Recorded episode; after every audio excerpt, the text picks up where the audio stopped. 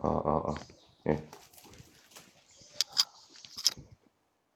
듣는 사람만 듣는 출근길. 주보.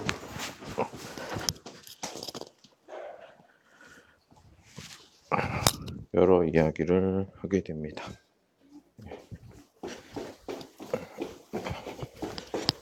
매일 8시 반. 집에는, 집에는 엘리베이터가 없어서 계단으로 걸어서 내려옵니다. 예, 오늘 칭다오 날씨는 선선한데 아, 느낌이 비가 올 것 같아요. 비가 올 것 같아.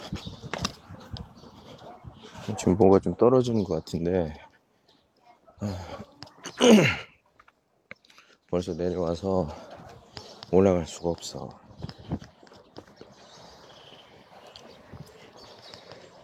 뭐 지금 학교에는 우산이 있으니까 문제가 안 되는데 문제는 지금 출근하면서 뭐가 올 것 같단 말이지. 근데 내 친구도 친구가 아니지 룸메이트 어, 룸메이트도 지금 어, 룸메이트도 지금 운동을 나갔는데 지금 비가 오거든. 음, 빨리 들어올 것 같다. 이 생각이 듭니다. 어, 다 우산 가지고 있네. 아, 그럼 미리 알려줘야지 아 왜 안 알려줘서 속도를 빨리 해야 될 것 같습니다. 예. 예, 속도를 빨리 해야 될 것 같고 지금 또 누구를 잠깐 만나는데 소리 어, 전에 전이 아니지 지금 다니는 학원에 옛날에 영어 선생으로 있던 사람인데 지금 어, 아메이 안니 예. 아메이 어, 장사라고 하면 그렇고 판매 영업 음, 영업을 지금 하고 있는 것 같습니다. 길에다가 아메이 어, 상품을 놓고 예, 사람들을 어, 아, 이렇게 얘기하죠. 호객하고 있어요. 이 호객이 뭐냐면 한글로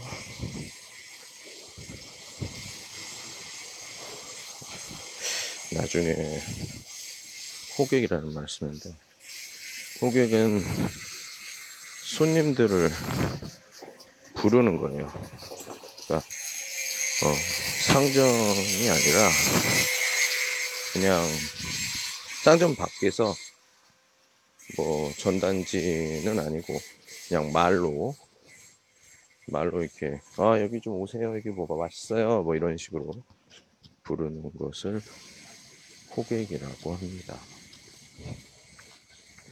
근데 그 사람은 뭐 상점이 아니고 네, 걸어다니는 상점인가요?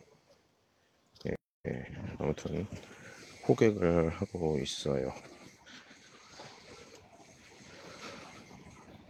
근데 저 아메이가 음, 많은 사람이 많고 사는 사람이 많으면 좋겠지. 근데 없으면 수입이 제로고 물건을 자기가 사서 파는 거기 때문에 자기 돈만 나가거든. 음, 그렇습니다. 어제 얘기를 이어서 해보면 사실 어제 굉장히 좋은 그 시험 관리 어, 시스템 솔루션에 대해서 얘기를 했는데 네. 실제로 해봤어요. 실제로 해봤는데 굉장히 좋습니다. 내가 어떻게 공부해야 될지 모두 설명이 돼요. 문제는 뭐냐? 가격이죠. 제가 항상 그랬던 것 같아요. 예. 경제 상황이 좋지 않다 보니까 시작할 때 어, 시작할 때 비용 비용이 꽤 드는데 그 돈을 하기가 좀 힘들어요. 그래서 어 뭐라고 해야 되죠? 아, 그 뭐라고 하지? 까먹었네. 그 여러 사람들이 모여서 이렇게 하는 거 있잖아요. 돈을 모아서 하는 거. 아, 그 뭐라고 하지? 뭐라고 하지? 잊어버렸네. 이런, 이런 단어는 갑자기 생각나니까. 아무튼 그런 활동을 통해서 돈을 모아서 하는 게 좋을 것 같아요. 돈을 벌지는 못하더라도 음, 충분히 가능성이 있고 그렇기 때문에 어, 모금액은 만원 정도가 좀 필요합니다. 중국 돈이죠. 음,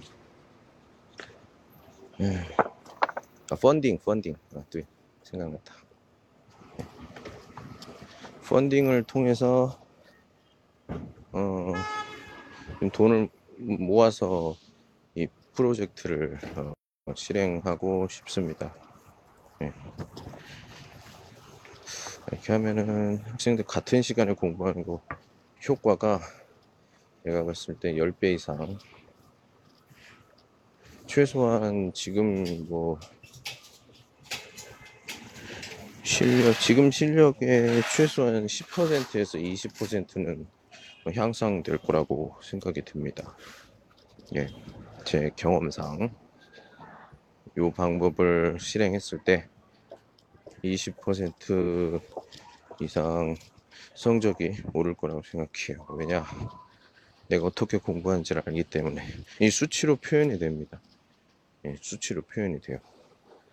그냥 한 번 시험 보는 거로 학생이 어느 정도 열정을 가지고 뭐 무엇이 문제 있는지 근데 지금 초기 투자 비용이 좀 부족합니다.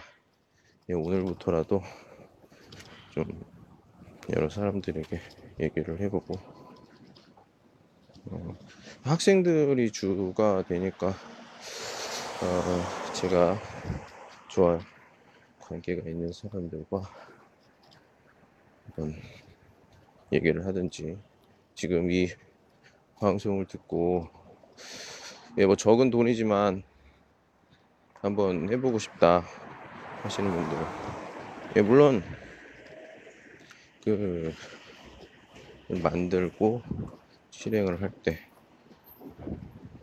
실제로 어, 실제로 그 그걸 테스트 테스트를 해볼 수 있는 그런 분들도 어, 계실 수 있을 거예요. 아마 한번 해보면 만족을 하실 거고 물론 제가 설명을 해야겠죠. 물론 그렇게 해서 실제로 시험을 본다 뭐 이 시스템을 이용해 보겠다 가격이 조금 들 테지만 투자한 만큼 효과도 많지 않을까 생각이 듭니다. 뭐 그건 그렇게 하기로 생각을 했고 어, 오늘 오늘 같은 경우에는 두 명 학생이 연락이 왔습니다. 네, 공부를 하고 싶다. 그래서 오늘 저녁 때 어, 공개 수업, 예, 공개 수업을 하기로 했어요. 예, 물론 이게 시말라야로 지금 이걸로 할 거고 시간은 저녁 7시에서 8시 1시간 정도 네, 1시간 정도 수업을 합니다. 네, 여러분들도 심심하시면 들어오셔서 한번 보- 들어보시고 네, 뭐 아니면 뭐 하고 싶은 일 하시고 좋을 것 같아요.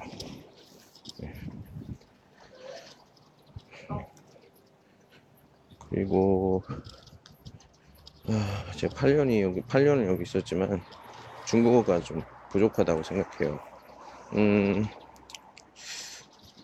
지금 좀 공부를 어떻게 해야겠다라고 생각이 좀 들기도 하는데, 음, 어떻게 할 거냐면, 우선 제가 많이 보는 책이니까 교과서의 내용으로 좀 중국어를 단어라든지 이런 걸 다시 좀 배우고 싶어요. 네. 언제 뭘 쓰고 언제 뭘 쓰고. 근데 초급 같은 경우에는 이렇게 어렵지 않을 것 같다 생각이 드는데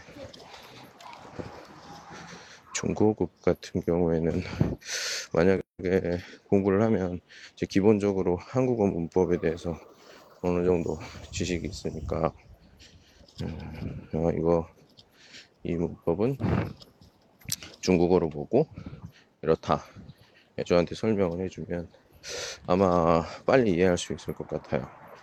예, 그게 뭐 언어로 쉽게 해볼 수 있는 거니까. 예.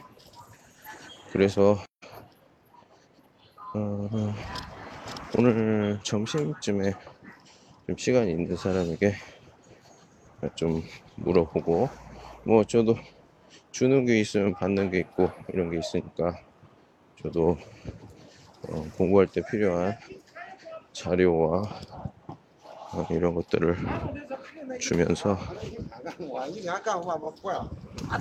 교류를 하면 좋을 것 같습니다. 저는 받기만 한 걸 좋아하지 않고요. 또 주기만 하는 거 역시 좋아하지 않아요. 네. 금전적인 거 말고 음, 다른 것들로 하려고 합니다. 예. 예, 오늘 칭다오 아 약간 날씨가 흐리고 바람이 불어서 여름이기 때문에 좀 시원합니다. 예. 어 이제 딱 이제 끝날 때가 됐죠. 예. 라이브를 끝내고 저는 출근을 한 후 10시 10시에 발음 수업 발음 수업을 예, 펀샹도 하고 하도록 하겠습니다. 근데 발음 수업 때는 들어오시는 분이 없더라고요. 뭐 물론 제가 어, 타자를 치지 않지만 예, 심심하면 들어오셔서 한번 보시고 짠도 좀 눌러주시고 펀샹 좀 해주시고 예 많이 해주시면 저도 그, 이렇게 수업을 하면서 같이 뭐 참여를 하겠죠. 예. 오는 게 있으면 가는 게 있고 가는 게 있으면 오는 게 있고 그래야지 되니까 되니까 예. 펀딩도 좀 기대해 주시고요. 예. 예, 오늘은 여기까지 하도록 하겠습니다. 9시에 봐요.